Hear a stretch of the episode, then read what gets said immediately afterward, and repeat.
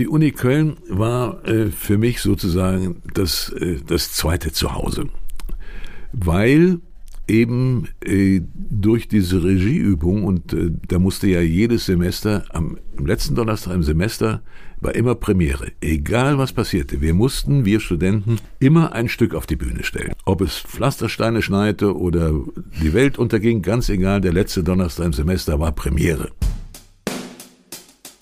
Hier sprechen kluge Köpfe. Herzlich willkommen zum Alumni-Podcast der Universität zu Köln. Ich bin Nikolas Verhöfen. Vielleicht kennt ihr mich schon aus den ersten Folgen und meinen heutigen Gast kennt ihr garantiert. Denn er ist nicht nur Held vieler Kindheiten und Pionier des Kinderfernsehens, sondern er ist der Mann hinter die Sendung mit der Maus. Armin Maywald ist heute bei uns zu Gast. Er ist Erfinder, Sprecher und Akteur in den Sachgeschichten und erklärt seit über 40 Jahren die Welt und ihre faszinierenden Phänomene. Auch Armin ist Alumnus der Universität zu Köln, denn er hat hier studiert, genau genommen Theaterwissenschaften, Germanistik und Philosophie an der Philosophischen Fakultät unserer schönen Uni. Dazu soll er uns aber gleich selber mehr und ausführlich erzählen. Ich wünsche euch ganz viel Spaß mit Armin Maywald. Wir sind zurück bei unserem Köln-Alumni-Podcast. Hier sprechen kluge Köpfe. Herzlich willkommen. Zur Folge 5 sind wir mittlerweile schon. Aha. Aha. Gar nicht so lange. Noch gar nicht so lange. Wir sind noch recht früh unterwegs, recht frisch unterwegs. Und heute natürlich ein kluger Kopf mir gegenüber. Ihr habt die Stimme gerade schon gehört. Eine sehr, sehr markante Stimme, glaube ich. Ne? Ich habe nur die eine. Du hast nur die eine und damit hast du sicherlich auch viel geprägt. Ich freue mich, dass wir jetzt ein bisschen quatschen können. Armin Maywald, ich bin zu Gast bei ihm, muss ich dazu sagen.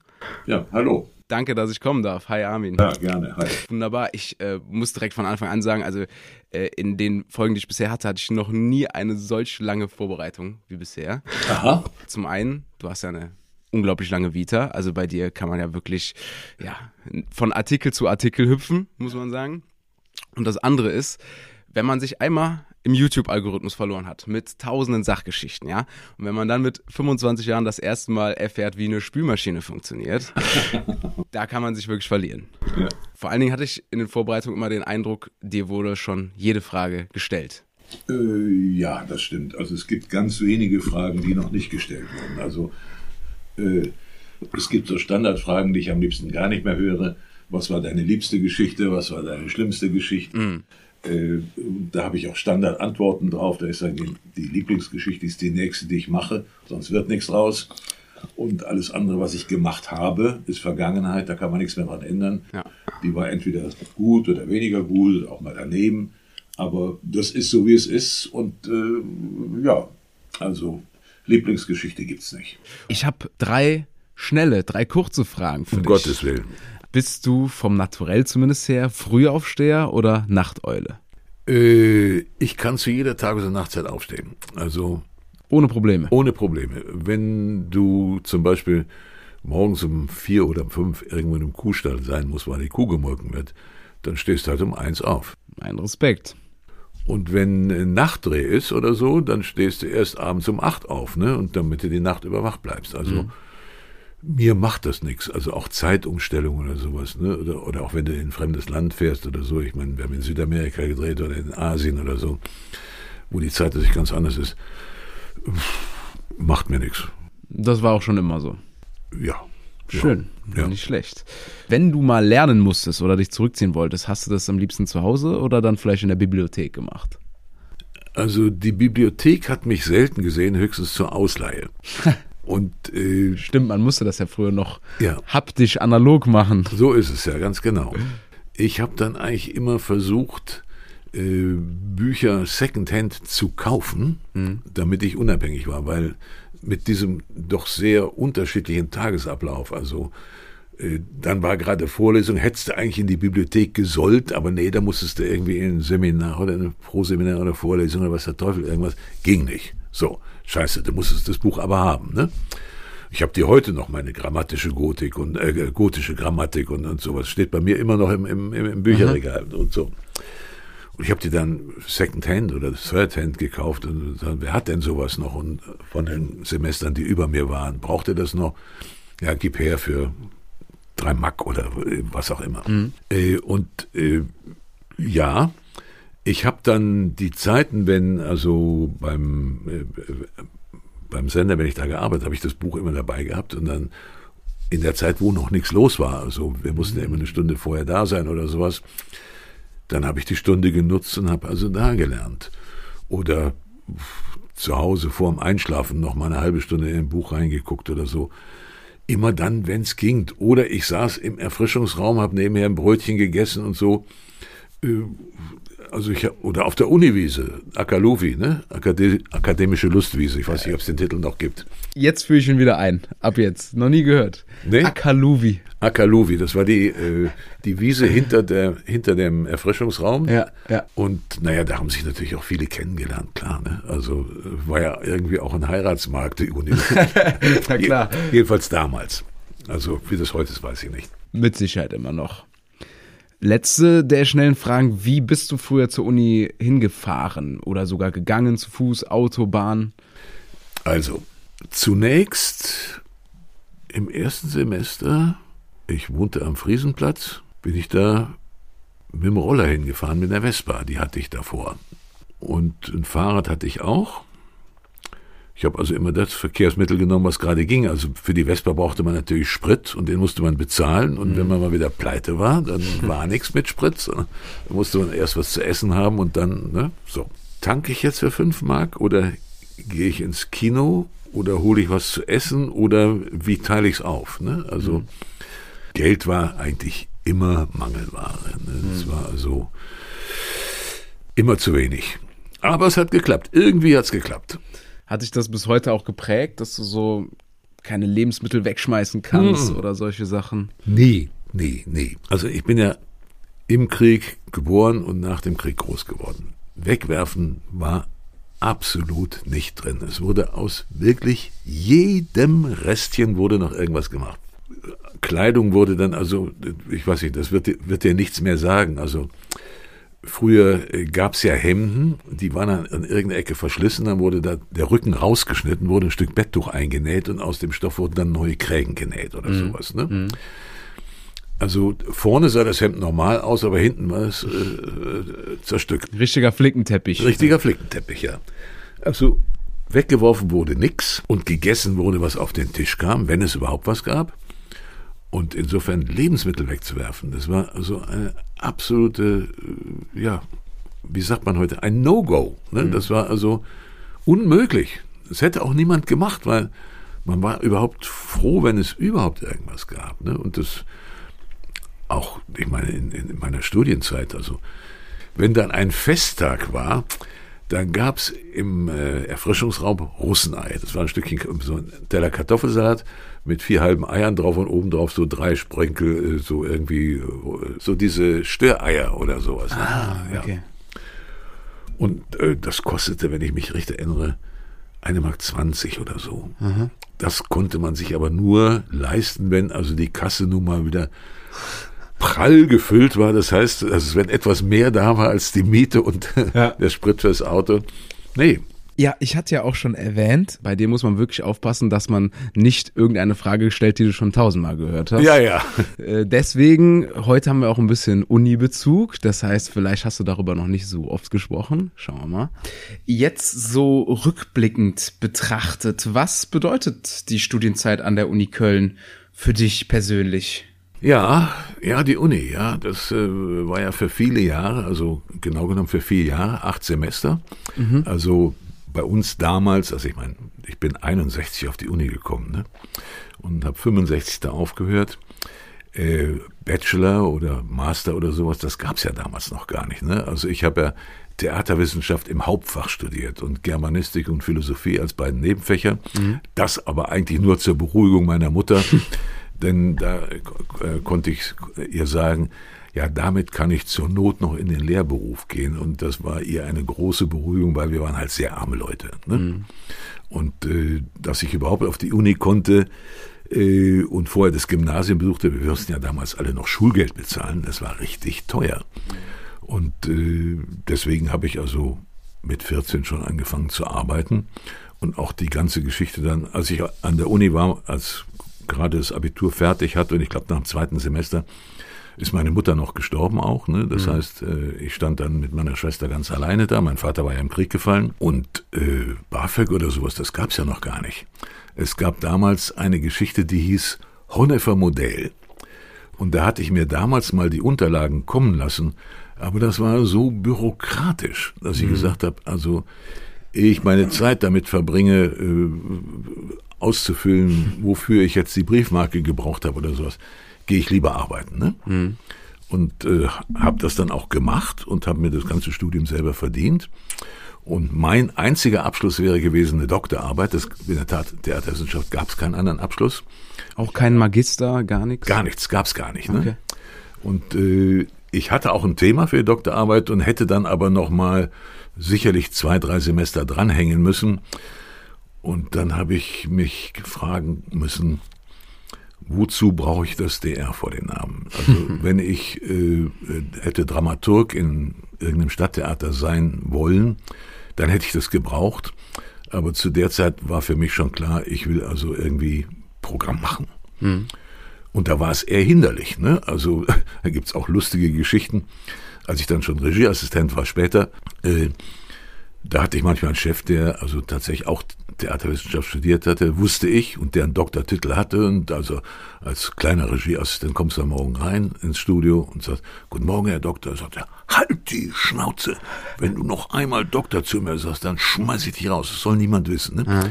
Weil bei den Machern war der Doktortitel eher äh, verrufen. verrufen, weil denen der Geruch vorauslief, sie seien Theoretiker. Mhm. Was natürlich ein bisschen auch stimmt, klar wie Theaterwissenschaft ist ja auch so eine Wissenschaft, von der man nicht so genau weiß, wie wissenschaftlich ist das denn alles. Ne? So.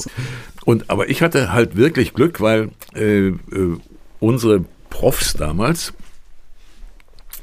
das waren halt alles richtige Theaterleute, ne? Mhm.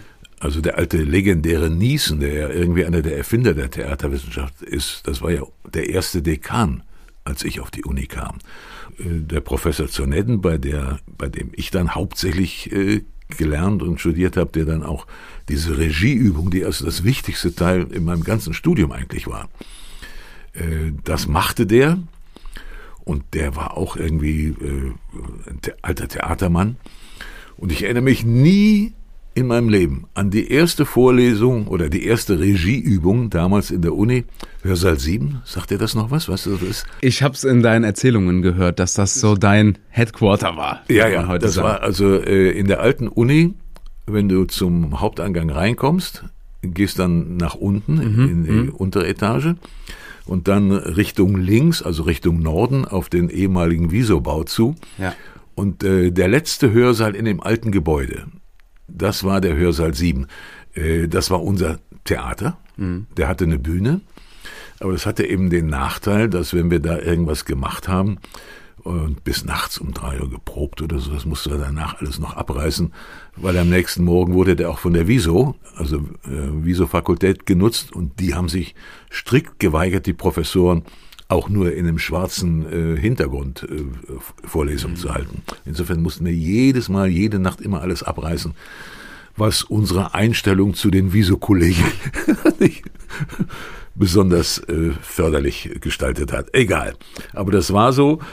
Er sagt sieben und erste Regieübung da. Und da sagte der Zernetten, meine Damen und Herren, für alle, die jetzt gerade angekommen sind, ich möchte Ihnen eine Geschichte erzählen, äh, die Sie bitte beherzigen wollen.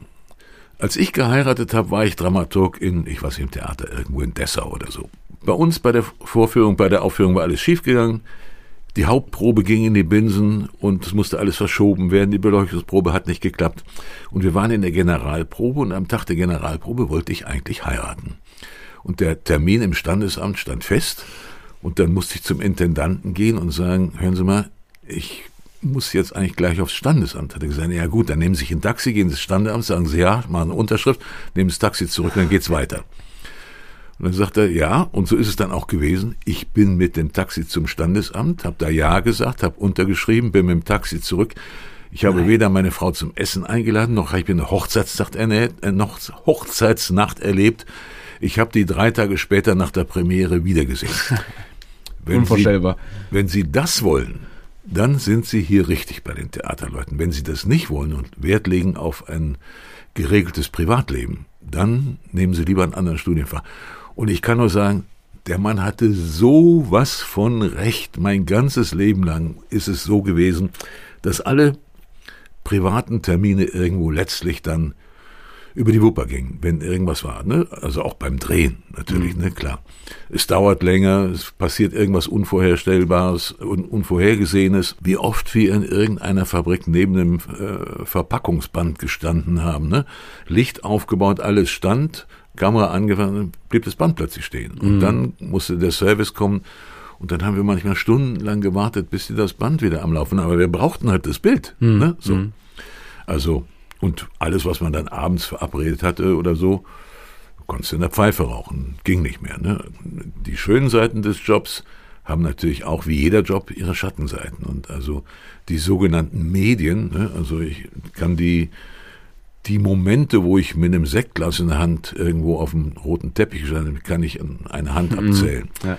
Aber nicht die Stunden in Gummistiefeln und im Dreck und bei Wetter und im Regen und im Schnee und im Eis und ich weiß nicht was so dass man wirklich manchmal fürchte, komme ich hier nochmal raus. Ne? Also das äh, gab es schon in der Mehrfach mehr.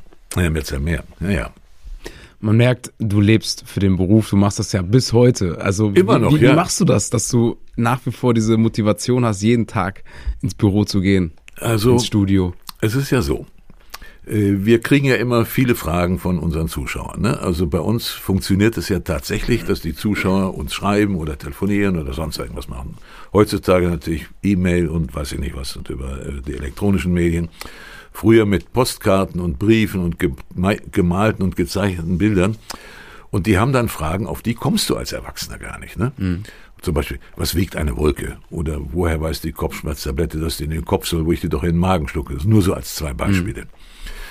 Und bei jeder dieser Fragen stehe ich natürlich erst auch da wie der Ochs vorm Berg oder wie die Kuh vorm Scheunentor oder wie du willst. Jedenfalls, ich habe keine Ahnung. Das heißt, dann geht's los, du musst irgendjemanden finden, der sich damit auskennt, musst dem ein Loch fragen in den Bauch, so lange bis der Arzt kommt. Und wenn du dann begriffen hast, was sich hinter dieser Frage verbirgt, dann merkst du, dass hinter dieser einfachen Frage meist ein ganz komplexes Thema steht. Und das dann aufzudröseln und daraus dann auch noch eine Geschichte zu machen, die nicht langweilig ist und eben nicht wie in der Schule, äh, wo jemand mit dem Zeigefinger steht und sagt, also es ist so und so und so und fertig aus und das musst du dann auswendig lernen und fertig. Sondern es soll ja eigentlich spannend sein, diese Geschichten irgendwie anzuschauen. Und äh, wenn du viele gesehen hast, dann äh, weißt du ja, wovon ich rede, dass wir dann immer versuchen, das irgendwie so zu machen, dass äh, die Zuschauer nicht abschalten, sondern dabei bleiben. Ne? Also. Das funktioniert. Du hast ja selber gesagt, ähm, in einem alten Interview mit Köln-Alumni, da hast du fürs Uni-Magazin mit uns gesprochen. Ja. Da hast du gesagt, die Wissenschaft kann sich bei der Maus etwas abschauen. Das stimmt, ja. Also ich war neulich gerade bei der Deutschen Physikalischen Gesellschaft, wo dann also eben auch äh, Physiklehrer und alle Leute waren, die da in der, in der Forschung und in der Lehre tätig sind. Und die wollten dann von mir wissen, wie ich das immer schaffe, die Sachen, die komplizierten Sachen so einfach darzustellen. Klar, also äh, bei der Wissenschaft ist ja so, du löst ein Problem oder glaubst, du hast eine Frage beantwortet, aber dahinter verbirgen sich gleich wieder zehn neue Fragen. Ne? Also du machst ein Loch zu, dahinter sind zehn neue, oder wie bei der Hydra, ein Kopf abgeschlagen, zehn neue wachsen ja, genau, nach. Ja. Das ist einerseits das Spannende an der Wissenschaft, andererseits eben auch das Schwierige, dass man eben äh, einmal äh, gefundene Sachen nicht auf alle Ewigkeit bei behalten kann oder sich darauf verlassen kann, dass das so ist. Also daraus ergeben sich dann auch wieder neue Fragen, so dass du dann die Geschichte irgendwie eben nach dramaturgischen Gesichtspunkten aufbaust und äh, versuchst sie irgendwie spannend zu halten. Ne? Ja. Wahnsinnig spannend, wirklich. Äh, von daher, das kriegst du immer wieder hin, in zehn Minuten das runterzubrechen auf einige wenige Sachen. Hm. Ja, weil du hast dann so ein Problembündel. Ne? Also ich habe das in, in vielen Vorträgen mal am Beispiel von, von Erdöl gemacht. Ne? Äh, das war so eine Geschichte, schrieb auch so ein kleiner Dotz, was ist eigentlich am Erdöl so wichtig und so, was macht man eigentlich damit? Keine mhm. Ahnung. Mhm. Also da hatte ich irgendwie einen Pressesprecher, der da hier bei Shell in Wesseling damals war, der konnte wirklich gut erklären. Mhm. Aber bei manchen Fachbegriffen habe ich es dann also nicht überrissen und habe ihn gefragt, was muss ich mir denn darunter genau, vorstellen? Ne? Also ich mache es kurz. Morgens um zehn haben wir zu zweit angefangen zu erzählen und nachmittags um vier saßen wir immer noch zusammen, aber mit 18 Mann. Da waren also Verfahrenstechniker, Chemiker, Physiker und so. Und äh, wenn ich sogar noch, sag ich mal, beim Thema Destillation einigermaßen durchgeblickt hatte, was, aber beim äh, Erdölkrecken konnte ich mir nur gar nichts drunter vorstellen. Ne? Wie knackt man Öl? Man kann eine Nuss knacken, aber so, wie auch immer. Irgendwie haben wir es dann hingekriegt und wir konnten es auch wirklich in Bildern äh, aufschlüsseln und haben dann also thermische Deformation, äh, thermische Formation oder sowas beim Kunststoff, was ja wichtig ist, mit Spaghetti gemacht und also alle möglichen mhm. äh, Bilder gefunden, die dieses Problembündel, was eigentlich ein, ein komplexes Ding ist, Erdöl, in einzelne Teilbereiche aufzuschlüsseln und die dann einzeln abzuhandeln. Ne? Und dadurch wurde es halt äh, klar, und Jahre später traf ich mal in einem Zug von München nach Köln einen Mann, der äh, kam auf mich zu und sagte, sagen Sie mal, sind Sie nicht der Typ von der Sender mit dem Häuser? Ja, wieso, warum? Ja, sag Entschuldigung, ich stelle mich mal eben vor, ich bin Professor für Physik. Sie haben doch dieses Ding über das Erdöl gemacht. Ich sage, ja, warum? Ja, sagte, benutze ich im Unterricht, besser kann man es nicht erklären. Ne? Also war natürlich nicht mein Zielpublikum. Das Zielpublikum waren die Kurzen, ne? so mhm. ein Meter zehn über Grund aber eben nicht ein Professor. Aber wenn ein Professor sagt, man kann es nicht besser erklären, dann können wir nicht alles verkehrt gemacht haben. Ne? Dann äh, war das schon so ein Punkt, wo ich dachte, wow, das hat ja wirklich mal gut geklappt. Ne? Besseres Feedback, besseres Lob kann man ja kaum bekommen. Nee, kann man kaum kriegen, ja. Genau. Ich habe mich gefragt, du hast mit Sicherheit einige Kinder und vielleicht auch Erwachsene inspiriert. Und zwar habe ich mir das so vorgestellt, ist eigentlich ein belangloser Moment im Leben. Ich mache einfach nur den Fernseher an, will mir was anschauen. Ja. Dann sehe ich die sechs von der Müllabfuhr ja. und das ebnet meinen Weg, okay, ich möchte bei der Müllabfuhr arbeiten. Ja. Gab es da bei dir vielleicht auch so einen Moment, so ein eigentlich total belangloser Moment, der im Nachhinein dann so deinen Weg mitbestimmt hat? Äh, also zu meiner Zeit, als ich Kind oder Jugendlicher war, gab es ja noch kein Fernsehen. Es muss auch kein Fernsehen sein. Kann irgendwas vielleicht auf der Straße ein Künstler gesehen oder wann hast du den ersten Moment mit einer Kamera gehabt oder sowas? Nee, also äh, das war eigentlich in meiner Schulzeit, als ich noch auf dem Gymnasium war. Ich bin also in der Unterprima, wie es damals, heute ist das glaube ich die zwölf oder so ähnlich. Ne? Mhm. Die neue Zählung kann ich nicht, kann nur die alte Zählung, Sechster, Künter, Unterprima und so weiter. Mhm. Da bin ich hängen geblieben. Und zwar mit Latein und Französisch jeweils mit fünf, wurde ich nicht versetzt. Musste dann die Unterprima nochmal machen, was ein wirklich großes Risiko war, auch ein finanzielles, weil ich musste das doppelt bezahlen. Und meine Mutter war drauf und dran zu sagen, Herr Majung, ich glaube, das können wir uns nicht leisten. Und mhm. da stand also zu befürchten, dass ich eigentlich ohne Abitur dann von der Schule hätte abgehen müssen. Aber ich habe dann gewullacht auf dem Bau und ich weiß, Hochbau, Tiefbau, egal. Was, was war der schlimmste Job von allen? Du hast ja es, über 20 gehabt teilweise ja, in, ja, der Schulzeit. Es gab keinen Stimmenjob. Also ich war okay. beim Malern, ich war bei Tapezierern, ich war bei den Tiefbauern, habe Telefongräben gezogen, ich war bei den Hochbauern, habe also Ziegelsteine bis auf die fünfte Etage geschleppt und so weiter. Hm. Und ich möchte keinen dieser Jobs missen, weil bei jedem habe ich wieder was gelernt, was mir im späteren Leben immer irgendwann an irgendeiner Stelle zugute gekommen ist. Hm. Das war also wirklich eine ja, eine gute Zeit. Also ich würde es auch nicht sagen, oh Gott, wie schlimm oder sowas. Nee, sondern ganz im Gegenteil. Ich habe das auch gerne gemacht. Bei den Gärtnern war ich, habe ich tausend Bäume gepflanzt, schätze ich mal, ne? oder, oder noch mehr. Mhm. Und äh, Rasen gesät und was weiß ich, planiert und also äh, alles, was du dir vorstellen kannst, habe ich irgendwann schon mal gemacht. Ja. Und äh, als ich dann aber, ich, du wolltest die Frage, wie dann den, den Aha-Moment oder sowas. Genau, äh, genau das war zur Schulzeit. Ich kam dann in der Unterprima nochmal in die zweit, zum zweiten Mal in die Unterprima, konnte das dann auch dadurch, dass ich arbeitete, auch bezahlen. Und der Klassenlehrer, den wir dann kriegten, äh, das war eine völlig neue Generation von Lehrern. Also davor bis zur Unterprima das waren so eher Lehrer nach dem Prinzip Feuerzangenbowle. Ne? Also war ein Erdkundelehrer, der zum Beispiel sagte, Berlin zerfällt in vier Hälften. Ha, ha, ha.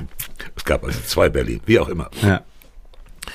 Und der neue Klassenlehrer, der bei uns Deutsch und Englisch unterrichtete, und der uns äh, neu zukommende dann begrüßte. Guten Tag, meine Herren, herzlich willkommen. Äh, ich will mal gerade Ihr Niveau wissen. Was haben Sie von Goethe gelesen, von Schiller? Was kennen Sie von Lessing? Was kennen Sie von dem? Was haben Sie von American Short Stories? Was kennen Sie von Shakespeare? Was kann Und bei uns fiel also die Klappe runter. Also wir hatten von nichts eine Ahnung. Also mhm. die Klasse, aus der ich kam, die war dagegen eigentlich relativ schlecht. Und die neue Klasse, die, das waren alles irgendwelche Cracks, wo ich dachte, Himmel, Arsch und Wolkenbruch. Mann, was ist hier für ein Niveau? Und dann mussten wir uns zu Arbeitsgruppen zusammensetzen. Der eine hat Lessing gelesen, der andere hat Goethe gelesen und haben uns in Gruppen immer ausgetauscht und so. Und dieser Klassenlehrer, der machte auch alle 14 Tage Stichproben und sagte, ich doch mal sehen, ob meine Annonce was gefruchtet hat oder ob, äh, ob sie schon was gelernt hat.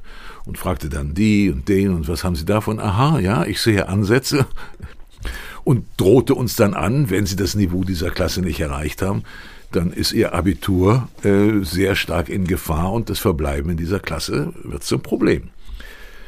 Und auf gut Deutsch, er hat uns den Asch aufgerissen. Mhm. Und zwar zu unserem Vorteil. Wir haben dann wirklich geackert wie die Blöden. Nebenbei hat er aber auch noch ein Theaterstück gespielt, äh, geschrieben. Und weil ich immer der Mann mit der großen Schnauze war, ich habe mir mal Maul aufgemacht, auch zu Sachen, äh, wo also ich nichts zu sagen hatte. Äh, und dann bei diesem Theaterstück hat er mich eingesetzt als den Moderator, in Anführungszeichen. Das war also eine Pappnase, die vorne auf der Bühne stand und durch das Theaterstück führen sollte. Ne? Er hatte also Rotkäppchen und der Wolf umgeschrieben auf die Verhältnisse Ende der Weimarer Republik und äh, äh Übergang auf die Nazizeit. Ne? Und wer der böse Wolf war, war dann irgendwie klar. Und ja, okay. wir mussten also die äh, die Kulissen selber malen im Zeichensaal mit dem Zeichenlehrer und äh, so. Und in unseren alten Klassen, es wäre unmöglich gewesen, die Typen aus der Klasse dazu zu motivieren, da Theater zu spielen. In dieser neuen Klasse hatte der überhaupt kein Problem. Die haben alle mitgemacht. Ne? Das war für mich auch ein Aha-Erlebnis. Ne? Gut. Und dann kam der Tag der Aufführung und alle waren furchtbar nervös. Und äh, als ich auf die Bühne kam, der Vorhang ging auf, es gab keinen Vorhang, aber das Licht ging an. Ich war überhaupt nicht nervös. In dem Moment, wo das Licht anging, dachte ich, wow, fühltest dich wohl, vielleicht. Sogar. Hier fühle ich mich wohl ja. und habe dann auch ohne Hänger und ohne alles habe ich den Abend äh, irgendwie überstanden und auch Lehrer, die mich sonst nicht leiden, haben, haben sie aber gar nicht so schlecht gemacht, ne, kamen dann hinterher. Ah, ja. Wie auch immer, die, die, ganze Bude war voll natürlich, war so eine Jahresaufführung ne, mit allen Schülern und allen äh, Eltern und weiß der Teufel was, ne, der ganze Saal war voll. Ja, das war so ein Erlebnis, wo ich sagte, ja, das ist was für mich. Und also zu der Zeit hatte ich dann auch schon einen Job als Statist beim Opernhaus hier, beim mhm. Opernhaus, also damals neuen Opernhaus. Ne? Denn okay, das, was jetzt gerade restauriert wird. Das, was jetzt gerade restauriert wird, weil davor war die Oper in der Aula von der Universität. Hm. Jedenfalls bei dem damals neuen Opernhaus durch einen Klassenkameraden, den Dieter Linde, der war da schon Statist und äh, der sagte immer, hast du nicht Lust, sowas zu machen? Ja, und dann habe ich, weiß nicht wie oft, tausendmal Aida, tausendmal Carmen, immer hintenrum neuen Hut auf, anderen Spieß in die Hand und dann äh, immer mit, als viel Volk. Aber wir hätten als Statisten, die dann immer abends bei den Opern immer mit dem Extrachor auftauchten, also sozusagen im letzten Akt oder im vorletzten Akt oder so, hätten wir erst so um neun, halb zehn da sein müssen. Und äh, ich fand das aber hinter dem Vorhang so viel spannender als vor dem Vorhang, dass ich dann eigentlich immer, ich hatte ja dann einen Ausweis, ne, durfte ja da rein, da bin ich dann abends immer schon so um sieben, halb acht dahin und habe dann geguckt, was machen eigentlich die Bühnenarbeiter? Was machen eigentlich die Beleuchter? Wie geht das hier? Und äh, das fand ich so spannend, dass ich also an jedem Abend, wo ich dann eigentlich für einen Job eingeteilt war, immer schon sehr früh habe mich in der Ecke gedrückt, dass ich niemanden störte und habe einfach nur zugeguckt ne, und fand das unglaublich spannend, wie das also hinter den Kulissen funktionierte wie so ein äh, Getriebe, wo die Zahnrädchen nahtlos ineinander packen. Und das fand ich sehr spannend. Also diese beiden Momente waren wahrscheinlich der Punkt, dass ich dann äh, Stückchen für Stückchen gesagt habe, ja, nee, äh, das, ich will doch irgendwas in Richtung Theater oder so gehen, weil Fernsehen war ja damals auch noch ganz jung. Und äh, dadurch, dass ich dann, äh, als, als ich Abitur hatte, konnte man sich mit dem neuen Studentenausweis äh, da beim Sender hier, beim Westdeutschen Rundfunk, melden und die brauchten ja immer Kabelhilfen. Ne? Und diese Sachen zusammen dann, also auch äh, zum ersten Mal in einem Fernsehstudio, das war dann ungefähr so mit 16, 17 auch, wo ich an so einer Diskussionssendung teilnahm, das fand ich dann noch um eine Umdrehung spannender als Theater, weil da, äh, was ich bis dahin nie gesehen hatte, die Kameraleute hatten so einen Kopfhörer auf und bewegten sich wie ferngesteuert durch das Studio. Ne? Mhm. Ging dann also mit der Kamera an einen anderen Stadtpunkt, um einen anderen Blickwinkel zu haben. Und ich habe mich da gefragt, als ich da saß, wie geht das, was machen die und so. Und dann äh, habe ich mal äh, einen von den Produktionsingenieuren da gefragt, wenn ich denn mal Abitur hätte oder sowas, ob es denn eine Möglichkeit gäbe, da zu arbeiten. Hat er gesagt, nee, nee, man musste schon Techniker sein oder sonst was. Aber es gibt eine Möglichkeit, als Student haben wir ein Abkommen mit dem AStA oder so. Als Studenten können wir dich als Kabelhilfe gebrauchen und äh, so bin ich dann an diesen Kabelhilfenjob gekommen. Das war wieder eine gute Lehre. Ne? Und dann kriegte ich an meinem 23. Geburtstag auf den Tag äh, vom Westdeutschen Rundfunk von zwei verschiedenen Abteilungen zwei Briefe, die ich in die Luft geworfen habe und den ersten, der runterkam, habe ich aufgefangen, das war das Fernsehspiel. Und die sagten dann, ich könnte mich als Regieassistent mal vorstellen. Ich war noch nicht fertig mit dem Studium. Das war mindestens zwei Sechser im Lotto auf einen Schlag, ne? weil, äh, wie ich dann später rauskriegte, diese Regieassistentenjobs, die waren also gesucht wie, wie ein Körnchen Gold in der Wüste. Mhm. Ja, und dann wurde ich relativ bald, wurde ich erster Regieassistent und da wäre ich dann wahrscheinlich noch längere Zeit geblieben. Dann fiel aber ein Fernsehspiel, für das ich schon gebucht war, aus, weil der Hauptdarsteller krank wurde. Und da stand ich dann nun plötzlich da und dachte, ach du Scheiße, wo kommt denn jetzt die nächste Miete her?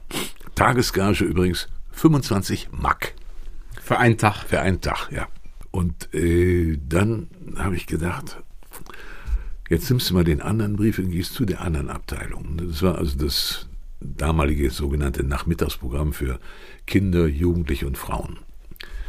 Und da habe ich dann erst gearbeitet und auf diesem Weg habe ich dann, als ich in der Abteilung war, auch den Gerd Müntefering kennengelernt, der also dann später der andere Erfinder, Miterfinder ist, eigentlich der, der Vater der Sendung mit der Maus. Was ich mich vor allen Dingen frage, ne, weil du total äh, früh angefangen hast zu arbeiten. Ja. Wahnsinn, man, man merkt ja gerade, was du alles gemacht hast, was, was die Geschichte dahinter ist. Und trotzdem hast du ja scheinbar ein richtig gutes Verhältnis zur Uni Köln noch. Du hast auch mal an der Kinderuni gelehrt. Ja. Wir dürfen jetzt hier im Podcast da sein. Du hast ja zum 50-jährigen Moss-Jubiläum tausende Anfragen bekommen, wie ja. ich gehört habe, viele abgesagt. Ja, ging wo, wo, woher kommt diese besondere Verbundenheit zur Uni Köln? Also die Uni Köln war äh, für mich sozusagen das, äh, das zweite Zuhause, weil eben äh, durch diese Regieübung und äh, da musste ja jedes Semester am letzten Donnerstag im Semester war immer Premiere, egal was passierte. Wir mussten, wir Studenten, immer ein Stück auf die Bühne stellen. Ob es Pflastersteine schneite oder die Welt unterging, ganz egal, der letzte Donnerstag im Semester war Premiere. Mhm. Und wir mussten alles selber machen. Also, wir mussten spielen, wir mussten Kulissen kloppen, einer musste Regie führen, äh, einer war Regieassistent, einer musste Kassenzettel abreißen, einer musste die Technik machen. Und ich hatte mich in dieser legendären Stunde, von der ich eben erzählt habe, wo der Professor gesagt hat, wenn Sie das wollen, dann sind Sie hier richtig, wenn ich in so sowas haben. Der sagte, wir suchen für eine Inszenierung für dieses Semester noch jemanden, der die Technik macht.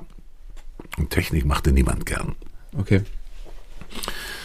Und da habe ich äh, dummer oder guterweise den Finger gehoben, habe gesagt, also ich bin zwar heute jetzt zum ersten Mal hier und ich weiß nichts von dem Stück und ich weiß auch gar nicht, wie das hier geht, aber ich bin nicht total ungeschickt und, und wenn Sie niemand anderen finden, dann würde ich das versuchen, aber ich kann Ihnen nicht garantieren, ob ich das, was Sie von mir erwarten kann. Ja, Sie machen das, Sie machen das schon. Und dann hatte ich mir ein Ding auf den Hals geholt. Wenn ich gewusst hätte, was ich in dem Moment tat, hätte ich wahrscheinlich den Finger nicht gehoben.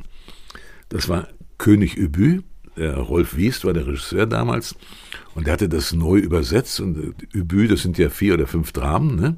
Und er hatte die zu einem zusammen gemacht. Das war eine Aufführung von annähernd drei Stunden mit 45 Umbauten, musst dir vorstellen. Und kein Umbau durfte länger als 20 Sekunden dauern, das war die Vorgabe. Licht aus, also Blackout, 20 Sekunden mit der Stoppuhr, Licht an, egal was passierte. Und ich hatte diese Technik am Hals. Und wir haben dann diese Umbauten trainiert wie Ballett. Drei Schritte vor, einen Schritt rechts und so. Und weil ich die Jungs aus dem Theater kannte, natürlich von meiner Zeit als Statisterie und so, und dann bin ich da zu denen nochmal hingegangen und sag, sag mal, im Dunkeln, wie kann man sich, da haben die mir Leuchtfarbe gegeben, so ein kleines Töpfchen. Und dann habe ich auf dem Boden Leuchtfarbe gemacht, damit wir die bei den Umbauten, also wenn es wenn es dunkel wird, ne, also du bist im Moment ja wirklich blind, ne, also ja. wenn das Bühnenlicht ausgeht. Da haben wir Leuchtstreifen dann auf den Boden gemacht, so Markierungen, um eben zu sehen, wo muss der nächste Thron hin, wo muss das Gebirge hin, wo muss das hin, wo bla bla bla.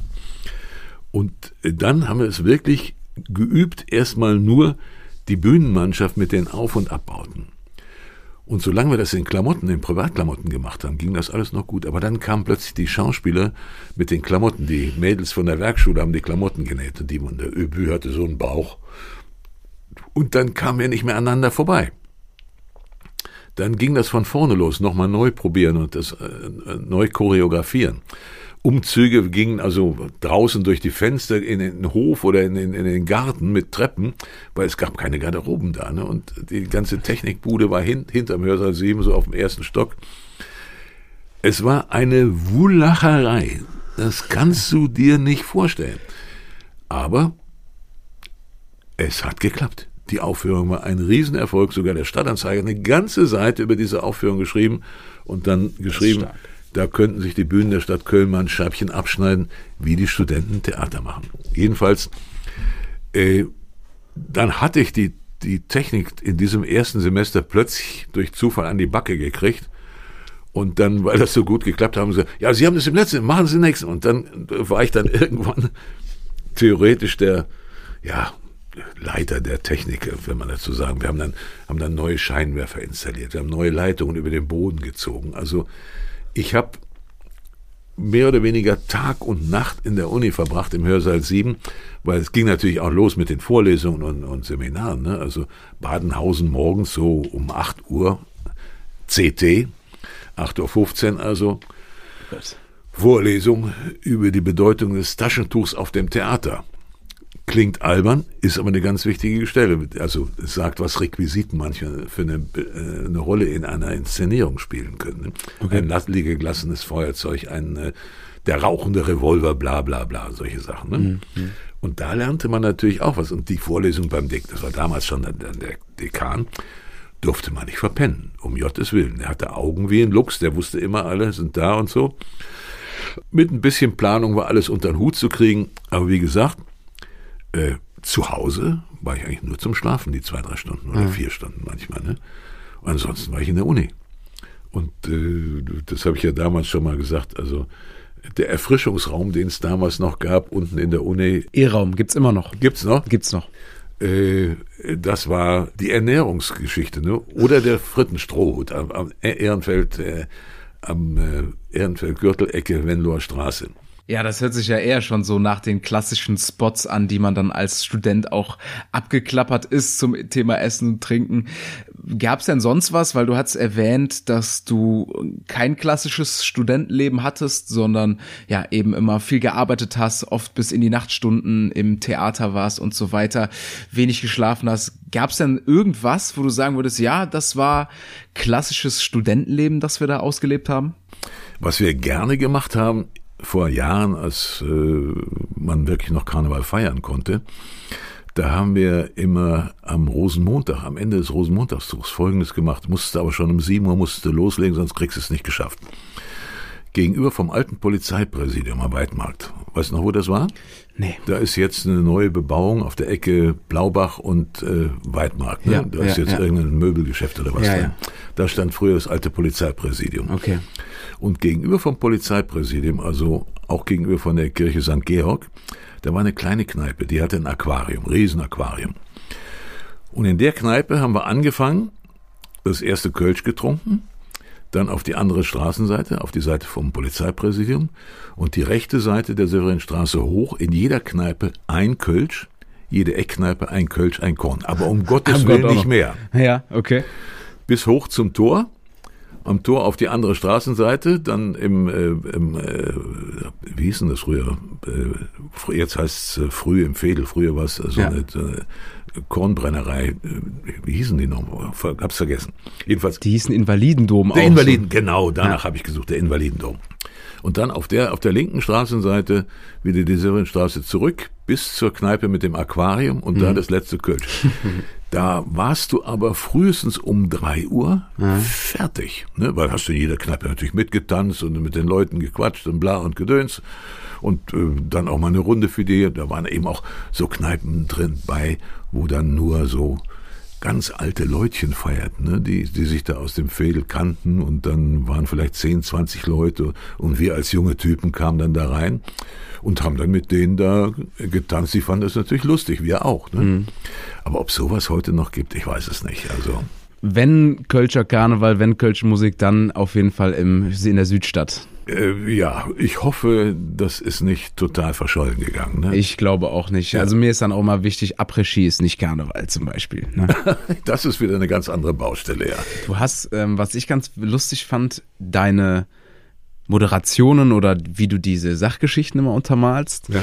die sind ja gefreestylt, würde man heute sagen. Ne? Also du hast so ungefähr einen Plan, worum es geht, aber da ist nichts vorgeskriptet. Nee. Und da hast du mal in einem Interview gesagt, wenn da zum Schluss vielleicht doch nochmal eine Sekunde ist, wo man ein bisschen Blödsinn reinpacken kann, dann nutze ich die Gelegenheit. Genau, ja. Und äh, ist dieser Blödsinn, hat er dich bis heute, ja, verfolgt er dich, bis dieses ein Kind sein ist immer noch wichtig?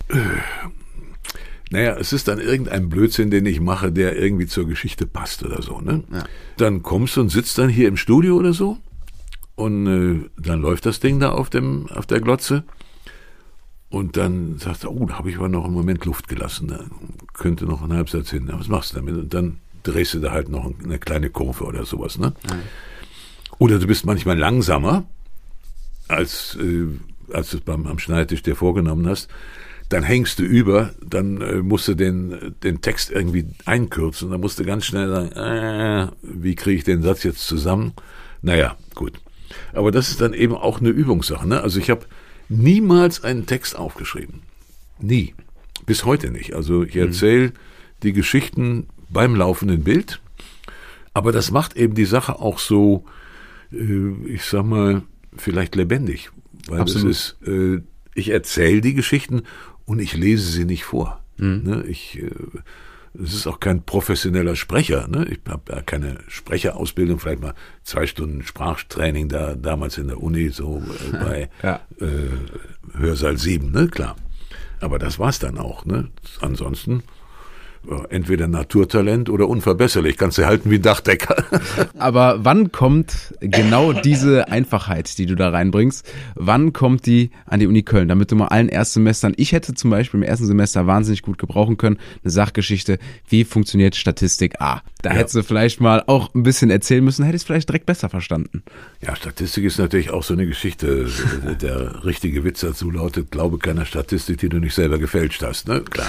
Du hast auch in einem letzten Interview von uns gesagt mit Köln-Alumni, ich würde allen Erstsemestern raten, sich ein gutes Netzwerk mit Mitstudierenden zu schaffen. Ja. Ist das bis heute so? Hast du so immer noch ein Netzwerk, vielleicht sogar Leute aus dem Studium, die dich noch begleiten? Äh, Jetzt mittlerweile nicht mehr, aber ja, viele Leute, die äh, mit in meinem Semester waren, sind später irgendwas in dieser Branche geworden. Und dadurch, dass wir eben da auch eng zusammengearbeitet haben, wir haben dann also auch mit Studenten, die hier in der Uni waren, haben wir in Gelsenkirchen mal Theater gespielt, ein, selbstgeschriebenes Stück aufgeführt und so. Mit mäßigem Erfolg, muss man natürlich sagen. Äh, Es war ja wirklich so, die Maus, beziehungsweise damals noch die Sachgeschichten, sind ja sehr, sehr holprig gestartet. Heute würde man sagen, die haben einen regelrechten Shitstorm bekommen, dass die Zuschauer geschrieben haben, Ja, ja. was das für ein klar. Driss ist. Ja, ja, Deutsch. genau. Ja, ja. Das war also allen, also wenn man den, die ersten Filme, die ich gemacht habe damals, ne, die waren damals wirklich schnell. Wir Mhm. haben wirklich schnell geschnitten. Heute kann man sich die anschauen, da kannst du jeden, zwischen jedem Schnitt und den nächsten ein halbes Fernsehspiel packen. So ungefähr. Ist ein bisschen übertrieben. Mhm. Aber nach heutigem Maßstab ist das ganz gemütlich. Damals war es sehr schnell und äh, die Vorwürfe waren, ah, es war ohne Text, am Anfang völlig ohne Text, nur auf Musik geschnitten und jede Geschichte nur so lang wie ein Musikstück. Mhm. Und ihr benennt die Dinge nicht, das geht viel zu schnell, es geht über die Köpfe der Kinder hinweg und so weiter und so weiter. Und es hat eine ganze Weile gedauert, bis wir auch für uns, es waren ja auch Versuche erstmal, ne? Mhm. wir wussten selbst noch nicht so genau, wie es denn gehen sollte. Äh, wir hatten eigentlich viel eher rausgekriegt, wie wir es nicht haben wollten, als dass wir schon sagen konnten, also im Negativausschluss, ne? ja. als wir schon sagen konnten, das muss so und so aussehen. Und äh, damals, Gott sei Dank, also der Mentefering und der Morf, äh, die hatten damals das Kreuz äh, zu sagen, war vielleicht noch nicht so ganz gut, versuchen wir noch mal einen, einen anderen Weg, vielleicht liegen wir da richtig. Es hat also zwei, drei Versuche gebraucht, bis wir dann den Dreh gefunden haben, der dann später zum Standard wurde. Das hat, also ich würde mal sagen, drei Jahre gedauert, bis es sich dann so langsam stückchenweise etabliert hat. Und also die Leute, die uns heute so furchtbar loben, Pädagogen und ich weiß nicht was alles, die hätten uns damals am liebsten auf den Mond geschossen. Ne? So, ja. ja. Von daher ist ja schön, dass ihr die Zeit bekommen habt, weil heute habe ich den Eindruck, würde heute nicht mehr gehen. Nee. nee. Also wenn du heute irgendwas Neues anfangen willst, dann äh, musst du sozusagen schon die Quote garantieren, ne? Mhm. sonst äh, ja. kriegst du es gar nicht. Da ist jetzt, sag ich mal, diese YouTuber-Generation, die sich mit ganz einfachen Mitteln zu Hause hinsetzen und machen was. Ich meine jetzt nicht die, die Nägel lackieren. Das, das, gibt es auch, okay. Äh, die sind zum Teil ja sehr erfolgreich. Also äh, ich meine, äh, Rezo, ich weiß nicht, ob der das was sagt, Doch, der also das Ende der CDU und sowas gemacht hat. Genau äh, mit wirklich einfachen Mitteln. Der hat sich da an seinen Schreibtisch gesetzt, in seine Butze, hat sich eine Kamera vor sich hingesetzt und hat dann aber unten alles mit Quellenangabe und so und hat da doch wirklich was bewirkt. Das heißt, da haben sich unglaublich viele Leute aufgeregt und der hat als One-Man-Show da richtig was in Bewegung gesetzt. Das war aus seiner Sicht absolut kreativ, würde mhm. ich mal sagen, zu sagen, okay, natürlich gibt's Nachrichten im Sender oder in den Sendern. Aber was der da gemacht hat, das mal alles zu hinterfragen und so, und wie, wie ist das mit, äh, mit Politik und so, fand ich eigentlich eine, eine durchaus äh, ehrenwerte Idee. Ob man im Einzelnen hinter jedem Einzeldetail steht, klar, gar keine Frage. Klar. Aber ich finde, er hat das ordentlich gemacht. Mich hat das auch wahnsinnig erinnert, als ich jetzt die ganzen Sachgeschichten nochmal mit Erwachsenenaugen geschaut habe. Ähm, das ist ein bisschen wie YouTube heute. Also da merkt man richtig, dass ihr damals Pioniere wart und ja. das so in kurzen Videos erklärt habt, wie das heute bei YouTube oft Standard ist. Ja, äh, kann sein. Also wenn du das so siehst, mag sein, ja. Wir haben eigentlich immer versucht, äh, sozusagen, wir gehen raus im Sinne, äh, des klassischen Reporters. Wir gehen raus und bringen zurück, reportieren mhm. eine Geschichte, die wir selbst erlebt haben. Ne? Mhm. Wobei wir dann manchmal eben auch uns selbst zum Thema der Geschichte oder zum Mitspielen der Geschichte gemacht haben. Das heißt, äh, es sind dann unsere Hände, die irgendwas machen oder man sieht den Kameramann, der das gerade aufnimmt oder solche Geschichten, was natürlich einen gewissen Grad an Authentizität vermittelt. Das heißt, und wir haben auch immer gesagt, wenn uns was schiefgelaufen ist, da sind wir gescheitert. Und das ist natürlich so. Fernsehen ist ja immer Hochglanz und alles muss perfekt sein. Ne? Es gibt ja heute schon so Leute, die sagen, ich will die Hochzeit feiern wie im Fernsehen. Das ist natürlich Bullshit. Fernsehen ist eine gemachte Sache, von Menschen gemachte Sache. Und Fehler passieren bei Menschen und auch beim Fernsehen. Und das alles zuzukleistern und dann also alles immer nur eine schöne, glatte Oberfläche zu machen. Jeder weiß, das ist nicht die Realität. Mhm. Weil jeder in seinem Beruf, was immer er macht, kennt das. Er selber hat schon mal Fehler gemacht oder sie natürlich selbstverständlich. Und die muss man ausbügeln. Und wenn wir Fehler gemacht haben, haben wir es dann auch immer zugegeben und haben dann also nachher eine Korrektur gemacht und so. Mhm. Also und da kommen ja dann wirklich auch die unglaublichsten äh, Briefe oder so. Ich habe mal dasselbe und das gleiche verwechselt, klar. Beim Labern passiert das.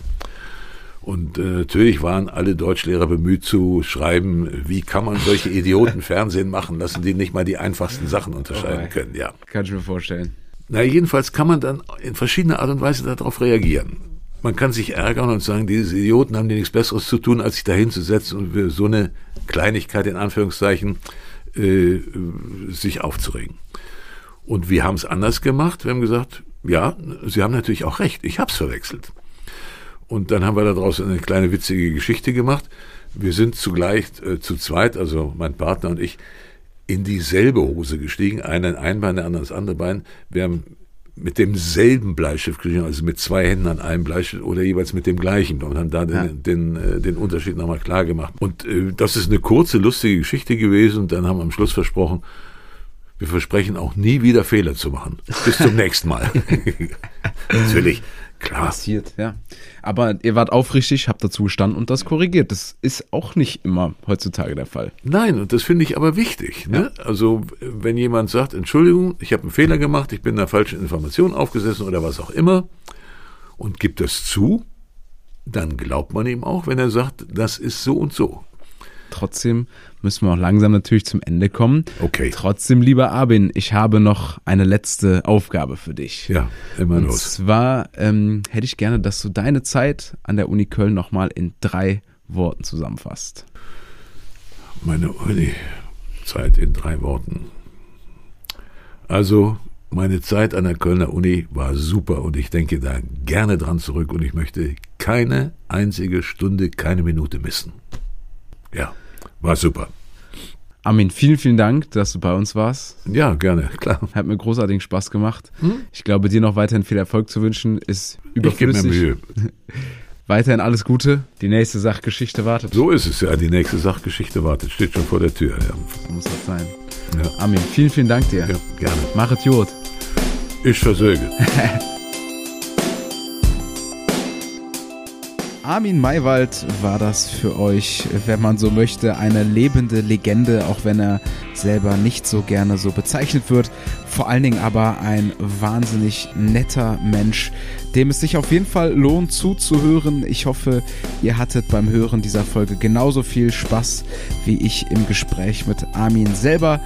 Jetzt bleibt mir nicht viel übrig, als euch noch einmal zu danken fürs Einschalten. Schön, dass ihr mit dabei wart.